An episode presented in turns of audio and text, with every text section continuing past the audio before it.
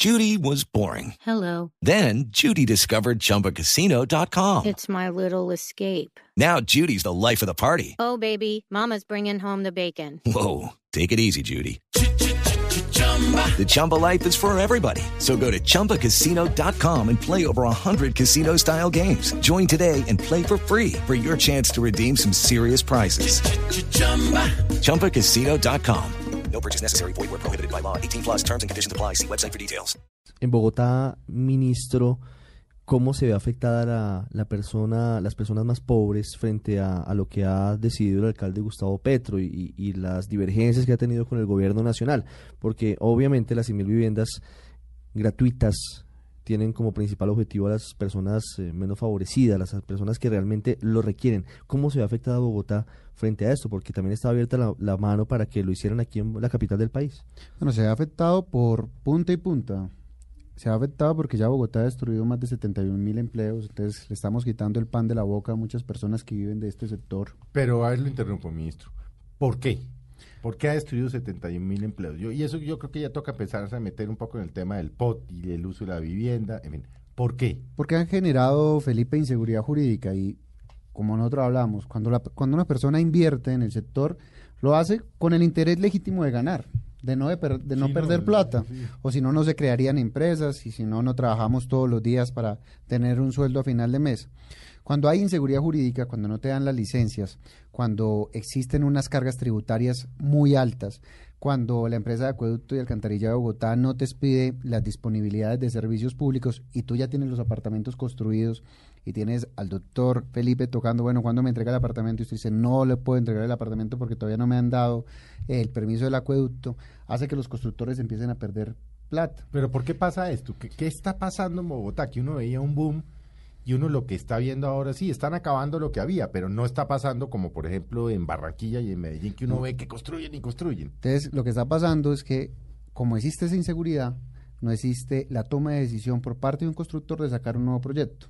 Entonces, ¿eso qué está generando? Que no, que no hayan lanzamiento de proyectos en la capital, que se cayeron las ventas en la capital. ¿Y eso qué genera? Correlativamente, que haya desempleo, una menor construcción y un aumento del déficit de vivienda en Bogotá. Y el aumento del precio de la vivienda en Bogotá también va subsiguiente, va ligado a eso. Claro, el aumento del precio va ligado a eso porque, como dijo Felipe acertadamente, acá se está entrega, se está eh, vendiendo lo que ya había antes. Y al no haber nueva oferta, la poquita que hay se valoriza y se valoriza mucho. Acá hay un tema de escasez de suelo. Entonces, como dice el alcalde, no, es que vamos a generar suelo. No ha generado un solo plan parcial todavía. No vemos todavía la primera casa tumbada en el centro ampliado. Nosotros somos los más interesados que el alcalde Gustavo Petro la haya bien. Pero en aras de, digamos, de defender a Petro, que es dificilísimo. Petro dice que lo que hay que hacer es densificar, es construir para arriba. Dice, hombre, no tenemos terreno. Ciudades pequeñas como Vancouver decidieron eso hace 10, de 10 años para acá. Decir, no tenemos terreno, echemos para arriba. Y con eso estamos totalmente de acuerdo con Petro. Lo aplaudimos, lo acompañamos, creemos que eso se debe hacer. Pero Ricardo, que conoce mucho el tema de Bogotá y que conoce mucho el tema de las ciudades, y por ejemplo Vancouver, todas las ciudades, primero urbanizan y después construyen. Así ¿Qué significa eso? Uno primero sabe dónde va a quedar el parque, por dónde van a pasar las vías, si el acueducto y las redes de alcantarillado sirven o no para llevar agua al piso 50 que se va a construir. Acá primero vamos a construir y después urbanizar. ¿Eso, Eso qué va a hacer? Eso va a salir pésimo, Sí, porque lo que va lo que va lo que va a pasar es que vamos a tener pisos muy muy altos si es que los constructores se meten a construirlo, pero sin parques, que es lo que él dice que iban a tener, sin vías y con un estrangulamiento de la ciudad muy importante. Si tal vez, pues de golpe usted es muy joven, Ricardo, no se lo es menos.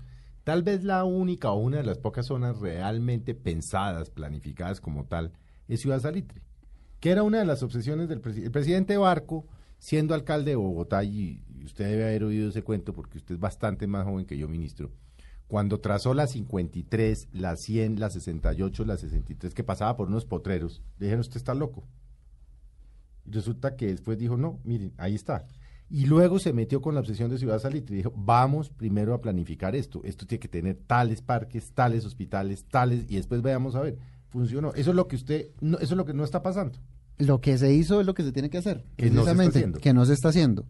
Uno cuando empieza a ver, por ejemplo, Felipe dice, no, acá vamos a tener una sola normatividad para Bogotá. Mm.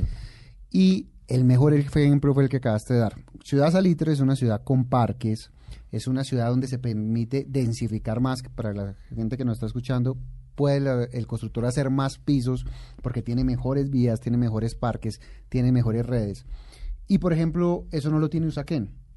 Y le vas a pedir las mismas cargas al de Ciudad Salitre que al de el de Usaquén, desconociendo la composición de cada barrio, desconociendo que unos tienen mayores potencialidades que otros. Y el que sabe ir a, a vivir a Usaquén no sabe dónde se va a hacer el parque que tú dices, no sabe dónde se va a hacer la vía, va a encarecer mucho la vivienda y va a generar algo que para los funcionarios y los que están casados de la política, de la politiquería, van a cobrar en unos años. Y es que vamos a recoger muchas platas para fondos, pero eso no se va a ver materializado en obras. ¿Ustedes en qué se va a ver materializado? En muchas personas con chaquetas en las calles, en muchas personas eh, pagándole un sueldo que nace de esa burocracia a través de las cargas, pero no en mejor ciudad. ¿Qué pasa con el centro ampliado, ministro? Es la obsesión del alcalde, seguramente es el eje de- es del el plan de ordenamiento de- territorial. Porque el que está en Medellín, en Cali, en Barranquilla, en Neiva, en Villavicencio, pues de golpe no sabe muy ¿Usted, bien. ¿Usted se imagina el centro ampliado solamente como una zona muy, muy, muy puntual de, de una ciudad o de Bogotá en este caso? Pero el centro ampliado es muy extenso. Va, ministro, tal vez desde la calle 100 hasta la, la primera de primero de mayo. mayo y va desde la carrera séptima, no sé, desde la circunvalar un poco más arriba hasta Avenida 68. Es muy extenso, es decir, y lo que plantea el alcalde es que en esa zona, que es una parte importante de Bogotá, Es como la mitad. se van a tener que construir eh, obras fundamentalmente de vivienda, zonas comerciales y lo demás. ¿Cómo ve el gobierno esa posibilidad? Es decir, que las personas no empiecen a expandirse, a vivir eh, en la zona de la periferia de la ciudad, sino que se utilice mejor eh, esta área que hemos delimitado como es el centro ampliado. Bueno, nosotros estamos de acuerdo, como se lo decía Felipe, en que muchas personas puedan vivir en el centro empleado, pero eso también tiene que ser una decisión autónoma de la gente. Nosotros no podemos obligar a la gente a vivir donde alguien quiere que viva. Bogotá ha tenido algo muy importante y es que Bogotá se ha desarrollado a través de varias centralidades. Entonces, mucha gente que vive en Suba tiene su trabajo también al lado, tiene bancos al lado y eso uno también lo debe privilegiar. A mí lo que me preocupa es que estamos generando una sola normatividad para una área muy extensa donde no sabemos si van a haber industrias, oficinas, si efectivamente ahí estén las centralidades, pero con algo que es muy importante para las personas que nos escuchan en otras partes.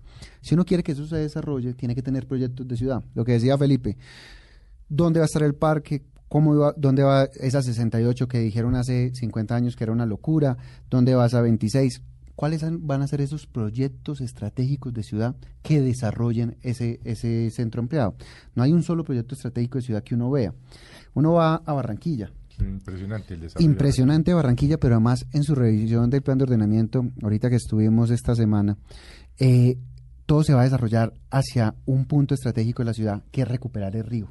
No, no, y además ya tumbaron todo, hicieron un malecón precioso, como de 6, 8 kilómetros. O sea, la tienen perfectamente clara, ¿sabe para dónde van? Entonces, claro, cuando hay una estrategia y hay un icono que impulsa el desarrollo, llega el sector privado y dice, bueno, ahí va a haber un malecón, entonces ahí sí podemos construir. Ahí va a haber una vía, ahí vamos a Ya invertir. está la vía. Claro, pero si acá no hay esa Por vía, entre lotes pues ya destruidos. o sea, Claro, no hay nada. si no están los parques, pues no hay ese elemento que dinamice. ¿Cuál es el Central Park que se va a construir? ¿Dónde se va a desarrollar? ¿Por qué va a ser mejor vivir ahí que vivir en Suba?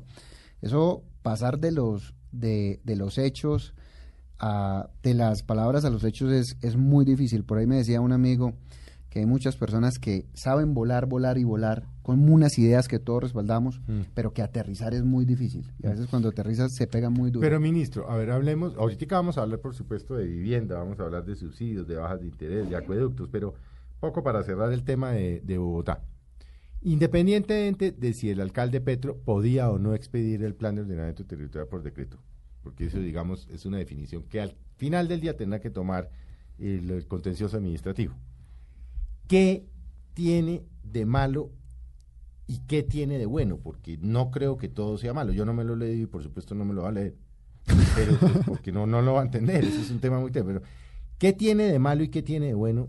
En, eh, digamos que el Tribunal Administrativo dijo, este es el plan de ordenamiento territorial. Yo creo que tiene cosas muy buenas. A ver, empecemos desde, por lo bueno. Desde los principios, que tengamos una ciudad donde haya una mezcla mayor de clases sociales y donde las personas con menos recursos puedan vivir en unos, unos puntos de ubicación mejores, eso me parece bueno. ¿Cómo se logra? Pues, Eso lo- él, lo va, él lo va a lograr eh, solicitando cargas, que cada construcción haga un aporte para vivienda de interés Ah, prioritario. pero un aporte, no Sí. que utilice el mismo lote para vivienda. No, no, que utilice el mismo lote. Además, la gente lo que va a hacer es pagar para que en otro sitio Ah, se bueno, puedan eso construir. está bien. Eso me parece bien, pero se tiene que hacer dentro del centro empleado.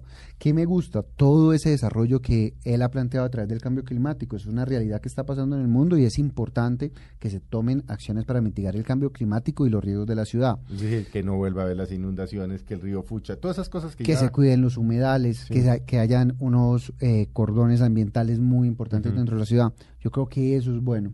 ¿Qué tiene de malo? Que todos esos principios que nosotros respaldamos no se materializan, no hay un vehículo que los aterrice fácilmente. Entonces, eh, lo que vemos es que este plan de ordenamiento territorial lo, lo que hizo fue una- un gran abogado acompañar el plan de ordenamiento territorial, pero no tuvo un diseñador de ciudad. Ujú. Entonces, lo malo es que se queda al principio, pero no tiene dientes. no tiene dientes. Es muy difícil decirnos y decirle ya a la ciudad, Felipe, Zuleta, ¿dónde va a estar el gran parque? Oiga, en el, en el centro, en tal parte vamos a hacer un parque berraquísimo. No, para que, no está. Para que el constructor tome la decisión de ir a construir allá y cuando una persona vaya a comprar vivienda diga, yo quiero vivir ahí. Eso no existe. Deja las mismas vías. Deja, no hay ampliación de vías. No hay ampliación de vías. Entre Deja, cosas, pues criticable, por ejemplo, la longitudinal, y claro, de Occidente y todo, o sea, que son vías muy importantes para el desarrollo eso se de la quedó. ciudad. O sea, eso se, no, hecho, no. con lo que tenemos y, y vamos a hacer eh, cosas nuevas. Con lo que tenemos vamos a densificar más allá de lo que hemos densificado y eh, sin poder darle eh, un respiro a la ciudad Mm. para que empiece a desmaterializarse todos esos trancones que se están viendo y esa mala calidad de vida de que muchos bogotanos nos quejamos, aunque estamos en la mejor, en una de las mejores ciudades del país que cada día nos ofrece mayores cosas.